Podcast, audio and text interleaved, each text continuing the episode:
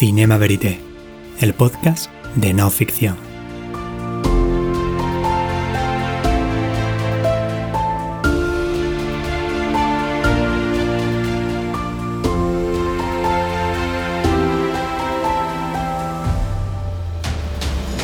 Un espacio de encuentro con los documentales que brillan, las novedades de la realidad filmada, sus creadores, sus protagonistas. Todos habitan en Cinema Verité. Hola amigos, bienvenidos a un nuevo episodio de Cinema Verité, el podcast de no ficción. Hoy estamos grabando desde el Festival de Cine de Sevilla y hoy nos acompaña Felipe Laje, productor de la película La Guerra de Miguel, recién estrenada en esta cita. Eh, Bienvenido, Felipe. Hola, muchas gracias, encantado. Antes de entrar en materia, nos gustaría que presentaras la, la Guerra de Miguel, tu propuesta aquí en el Festival de Sevilla. Sí, bueno, yo, eh, bueno, en la Guerra de Miguel he sido coproductor, la, la- la productora principal ha sido Elian Rajeb, que es también la, la directora.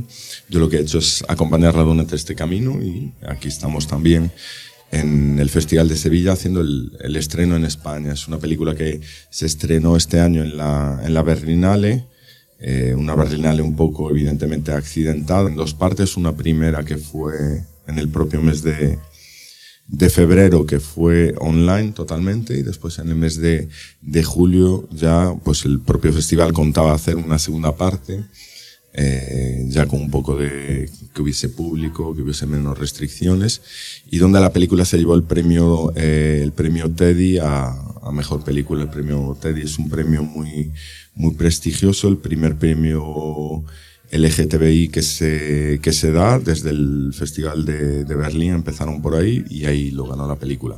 Me preguntabas, perdona, eh, de qué va la guerra de Miguel. Bueno, pues eh, Miguel, Miguel Gelelati, el, el protagonista de este documental, es un, eh, es un libanés. eh, en los años 70 él tuvo una infancia, eh, digamos, problemas de, de identificación sexual, problemas también, eh, digamos, en casa, eh, una educación muy, muy estricta, muy severa y por lo tanto, pues bueno, no tenía esas dificultades de, de encontrarse, de conocerse, de identificarse, ¿no? Que le llevaron incluso a enrolarse en, dentro de, del ejército en la falange, en la falange libanesa durante la guerra civil del, del, del Líbano, de la que después de un periodo bien breve eh, desertó del, del ejército para evitar las, las consecuencias de esa deserción, la familia decidió eh, enviarlo a, a España, ¿no? antes de que tuviera que pagar las consecuencias. Y ahí Miguel aterriza en la España de, de principios de los 80, la España de, de la movida, la España de donde todo valía, donde cada uno podía pues encontrarse, expresarse, y bueno, ahí va un primer paso de la, de la transformación de Miguel, ¿no? Este es, también por no extenderse, el primer paso de, un segundo paso, perdón, de, de- del encuentro de Miguel, de su transformación. Hay varios más y la película realmente lo que trata es, digamos, que Miguel ya no es que se fuera transformando, se fuera encontrando, sino que también Miguel, sobre todo lo que ha hecho es ir tapando o ir sepultando su pasado, ¿no? Y el trabajo que hace Elian dentro de esta película, con el propio Miguel, es intentar escarbar, descubrir el pasado de Miguel, ya no por descubrir ese pasado, sino para que, que Miguel se conozca, ¿no? Sepa realmente quién es. De hecho, prácticamente lo psicoanaliza. ¿no? Sí, no, no es que lo haga, sino que ponen, eh, la película pone varias, varias herramientas en, en plaza para, para tratar de escarbar, ¿no? Porque evidentemente, pues, eh, después de tanto tiempo Miguel ya tiene un gran, pues, un, un cierto muro, ¿no? Le cuesta también mirar atrás y lo que hacen es poner ciertas eh, herramientas, por ejemplo, le confrontan, hay uno de los juegos que hay en la película que es poner eh, escenas de ficción de, su infancia, por ejemplo, ¿no? Y entonces ficcionan ciertas, ciertas escenas eh, de su infancia que le marcaron para ver cómo, cómo reacciona a ellos y otros juegos también que tiene la película. Además de Lian y de Miguel, ¿qué otros personajes habitan esta película? Bueno, sobre todo la, gente que está hoy en día. Hoy en día Miguel es, eh, trabaja en, Barcelona, él es eh, intérprete y bueno, es, eh, sobre todo la gente que tiene hoy en día más próxima a su, en su círculo más próximo. ¿no? Y en la película he visto a Sevilla y Granada. ¿Cuáles son los vínculos de Miguel con la.? Bueno, Miguel, eso, llegó a principios de, de, los 80 a España. Él ha, él ha vivido en esa. Eso, entre Madrid, ahora mismo en Barcelona, ya desde hace, creo que son unos 20 años. Pero también, eh, pues bueno, también le llevó a conocer, a conocer eh, Andalucía y aprovechamos también el simbolismo. Ahí en la película yo creo que es complicado de, ahora explicarlo, es más para verlo, ¿no? Las, las conexiones entre Miguel y, el, y la religión, el, cristianismo, ¿no? Yo creo que Elian también quería aprovechar, pues, eh, donde estos simbolismos son tan, tan potentes como, como por aquí, por Sevilla, para eh, poner en plaza eh, otras de las herramientas que os decía, de tratar de de rememorar pues historias vividas por Miguel. Escuchamos alguna de estas historias que cuenta Miguel en la película.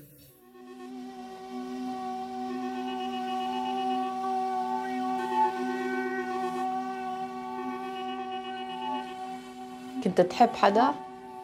البايونيك مان لي ميجرز كنت احلم انه انا نايم معه بلا ما افهم انه عم بنام معه يعني انه عم بتيك معه لا Eh, Felipe, cuéntanos, ¿cómo, ¿cómo se vivía y cómo se vive la homosexualidad en, en Líbano? Bueno, realmente no, evidentemente no soy un experto, pero el, bueno, el Líbano, dentro de lo que son los, los países árabes, es realmente el país más, eh, yo creo que debido a su multiculturalidad, ¿no? Es, tiene una gran diversidad de, de, de religiones, de, de, opiniones, ¿no? Es realmente un país bastante abierto. Entonces, realmente, digamos que si tuviera que elegir uno, incluso para vivir, elegiría el, el, propio Líbano por esa razón. Pero evidentemente aquí estamos hablando de los, de los años 60 y países fáciles, entornos sobre todo, ¿no? Ya no es el país, sino tu entorno más próximo, ¿no? En ningún caso es, eh, bueno, siempre es, es complicado, es complejo y sobre todo contigo mismo, ¿no? Cómo, cómo te entiendes, cómo es realmente lo, lo, complicado que tenemos, eh, lo, complicado que tenemos cada uno y más eso cuando tú no respondes a una orientación, digamos, eh, estándar o, o común, por desgracia, ¿no? Por desgracia que las cosas fueran y aún sean hoy en día así, ¿no? Si tú no vas dentro de un, de un patrón de, de cómo tienes que ser o qué te tiene que gustar, pues aún son muchas eh, preguntas que te hace la sociedad y que tú vas cargando en, tu día a día encima. Eh, ¿Conoces el Líbano? ¿Has estado allí? Sí, sí, sí, varias veces. ¿Y cuál es la situación del Líbano actualmente, si no lo puedes contar? Sí, bueno, eh, no es una situación nada buena, es un país que es, bueno, ultra corrupto, tiene muchas conexiones con España, pues bueno, ellos también han tenido su, su guerra civil, mucho más próxima que la nuestra, mucho más larga, pero compartimos la, son España y el Líbano son dos países donde eh, a raíz de las guerras civiles de cada uno de ellos, donde más eh, desaparecidos sin encontrar existen, donde se firmó una cierta, pues una amnistía que evidentemente pues eh, llevó a que se cerrara el conflicto, pero que ha traído también muchos eh, conflictos posteriores, entre ellos pues que el, los los dirigentes actuales desde el final de la, de la guerra civil, creo que fue alrededor del año 91, 92, bueno, pues los que eran los señores de la guerra, digamos, por esa amnistía, se convirtieron en los, en los dirigentes del, del país, ¿no? Entonces lleva arrastrando casi 30 años, después de unos 15 años de guerra civil, pues siendo ida por, eh, por señores de la guerra, que básicamente a lo que se dedican es a, a expoliar y aprovecharse del país, ¿no? Ha llegado a una situación eh, bastante límite, incluso con, con, un corralito financiero, que acabó también desembocando en otro episodio el, el año pasado, a principios de agosto, cuando eh, hubo una explosión en el puerto de, de Beirut debido al, al almacenamiento eh, de explosivos en una cantidad ilimitada, que todo apunta a que era también, pues formaba parte de una red eh, de corruptelas, venderlas a vender este material a Siria. Bueno, oye, ¿qué ha pasado? fue una explosión que se pudo llevar por, eh, por delante media ciudad y realmente hoy en día pues están en lo mismo. ¿no? Nadie quiere asumir eh, su responsabilidad pues en como en cualquier país eh, corrupto, ¿no? donde la gente, bueno, el Líbano es un país fantástico, es un país de, mucha alegría, de mucha ansia de vivir, ¿no? yo creo que también debido a todos estos problemas que han vivido, pero que tienen esta losa de, estar en malas manos. Pero bueno, esto también lo podría, se puede extender a varios países, entre ellos el nuestro. ¿Qué otro proyecto tiene en ciernes? Zayton es tu productora, por cierto. Sí, sí, sí. Pues como siempre varios, ¿no? Eh, realmente una de las, eh, y de lo que poco se habla, ¿no? Una de las desgracias eh, que existen en el, en el, mundo del cine, en el mundo de la creación, yo creo en general, es la de los proyectos que no se llevan a cabo, ¿no? Entonces, digamos que siempre se manejan, pues, ahí depende de productoras, ¿no? Evidentemente las más grandes son muchos más, pero a lo mejor estás al mismo tiempo trabajando en cinco proyectos a la vez, ¿no? Con el deseo, evidentemente, que los cuatro o cinco se lleven a cabo, pero algunos se caen por el camino. Ahora mismo estamos con, con varios de ellos, eh, tenemos eh, dos cortometrajes que están a punto de, finalizarse y eh, con, ambos directores. Uno es Eloy Domínguez Serem y la otra es eh, Serjal. Con ambos directores estábamos también trabajando en su primer largometraje de, de ficción. Y tenemos también con, con Pelea del Álamo un documental en marcha que se llama Montaña o Muerte, se va a titular así. Entonces, eh, no está previsto que, que, estas películas finalicen el año que viene, pero para el, para el 23 intentaremos volver a Sevilla. Te esperaremos por aquí. Gracias. ¿Crees que el documental supera la ficción? Es una buena pregunta, eh, sin duda, sin duda, sin duda. La realidad siempre supera la ficción y, y también tienes que el, el, el documental ahí podríamos entrar también en que es documental, ¿no? Evidentemente también en el documental hay, ya no digo que hay mucha ficción, pero hay mucha, hay mucha transformación, hay mucha, saber que la cámara está ahí, entonces una vez que tú plantas una cámara, la realidad digamos que ya no es que desaparezca, pero la realidad se ve transformada. Todos somos conscientes, es como, como aquí, ¿no? Estamos hablando delante de unos micrófonos y tenemos una cierta conciencia de que estamos hablando, que hay gente que nos va a oír, etcétera. No somos tan, no voy a decir tan reales, pero digamos que hay una cierta interpretación, ¿no? Pero en el caso del, del documental, incluso ya no voy a decir a pesar de eso, sino con eso, eh, se quitan muchos artificios que la ficción, que la ficción trae, ¿no? Mucho, pues bueno, el, sabemos todos cómo es y sabemos muchas veces también lo que nos cuesta creernos una película de ficción. Así que sí, documental uno, ficción cero.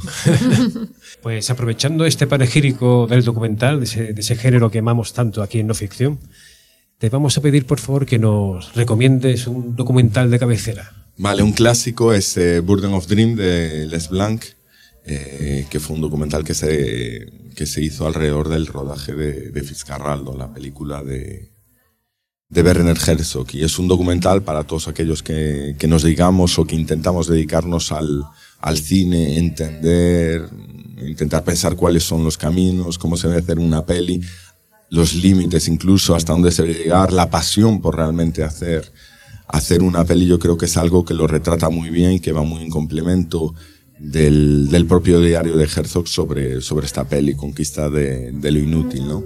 Incluso dentro de Burden of Dreams hay un, hay un pasaje donde, donde se explican pues, bueno, varias de las eh, vicisitudes. En este caso, el actor principal de, de Fitzcarraldo. Fitzcarraldo es una peli que ya se empezó a rodar, creo que se habían llegado a rodar cinco o siete semanas, y con, con incluso con Mick Jagger, que hace de, de ayudante de, de Fitzcarraldo.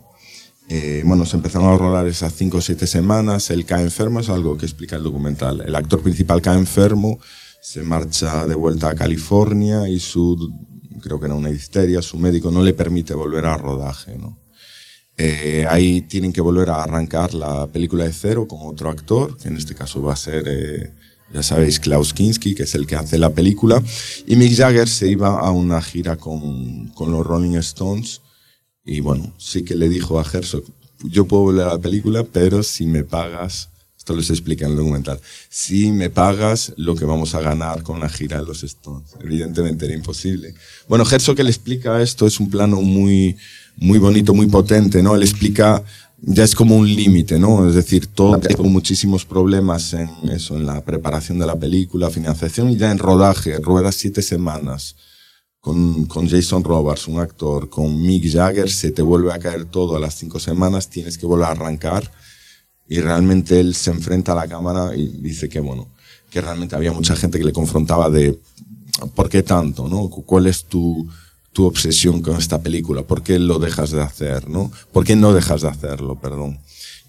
Herzog mira a cámara y explica realmente lo que es para él el, digamos, el cine, el, perseguir sus sueños, el perseguir que se, que se haga esta película de una manera tan convincente, tan potente, que yo siempre que la veo es algo que me, que me marca profundamente, ¿no? Y es algo que cuando a mis alumnos, cuando doy clases, se lo intento se lo intento enseñar y ver la energía que transmite esa persona por lo que quiere hacer, que realmente, pues bueno, en, general, pues no es, no es fácil llevar a cabo las producciones artísticas de uno, ¿no? Más complicado, yo creo, en este país y que requiere un, un convencimiento y una, una, fortaleza que en este caso eh, Herzog eh, ejemplifica muy, ejemplifica muy, muy bien, muy fuertemente y, lo mantengo como una referencia, aparte del resto del, documental también. ¿Qué, ¿Qué te iba a decir yo? Que, mm, qué menos que desearte grandes éxitos y una vida maravillosa en el futuro y en el presente, como productor, como director y como persona. Y, y nada, estamos muy contentos y muy orgullosos de haberte tenido aquí en Cinema Verité y hasta pronto. Esperemos que no sea hasta el Festival de Cine que viene, sino mucho antes. Efectivamente, mucho antes. Muchas gracias y igualmente ha sido un placer. Venga. Muchísimas gracias. Hasta pronto. Y hasta aquí, y desde el Festival de Cine Europeo de Sevilla, un nuevo episodio de Cinema Verité, el podcast de no ficción. Os recordamos que podéis escucharnos en las páginas web de noficción.com y festivaldecinesevilla.eu y por supuesto en Spotify y iBox. Hasta pronto, amigos y amigas.